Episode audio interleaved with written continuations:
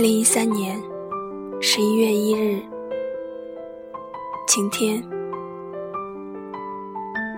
据说今天是小光棍节，你是怎样度过的呢？我是一个人在寝室呆呆的坐了一天。昨晚睡觉时，一直在回想我们之间仅有的几件点滴小事，突然就想起一件事。大概是去年，与你们学院的几个人一同吃午饭，有个人对我说，看到过一个女生挽着你的手在散步。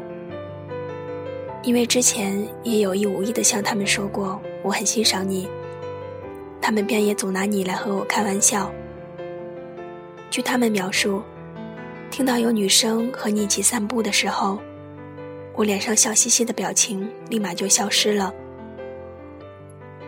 的确，那顿饭我吃得心不在焉，心里像有一块大石头压着，难受极了。大概就是那个时候，我发现自己对你不只是欣赏，而是喜欢了。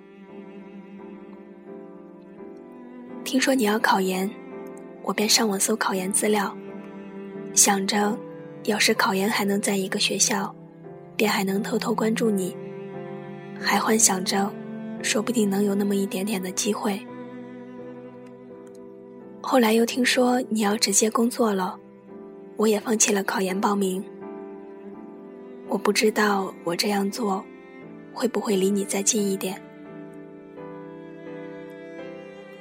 上周招聘会的时候见到你了，你穿着笔挺的西装站在那里。其实那天穿西装的男生熙来攘往。但我还是一眼就认出了你。大概喜欢一个人，就是不管他在哪里，在做什么，在你眼里，都是闪闪发光的吧。关于你，我日记里出现最多的两个字，就是听说。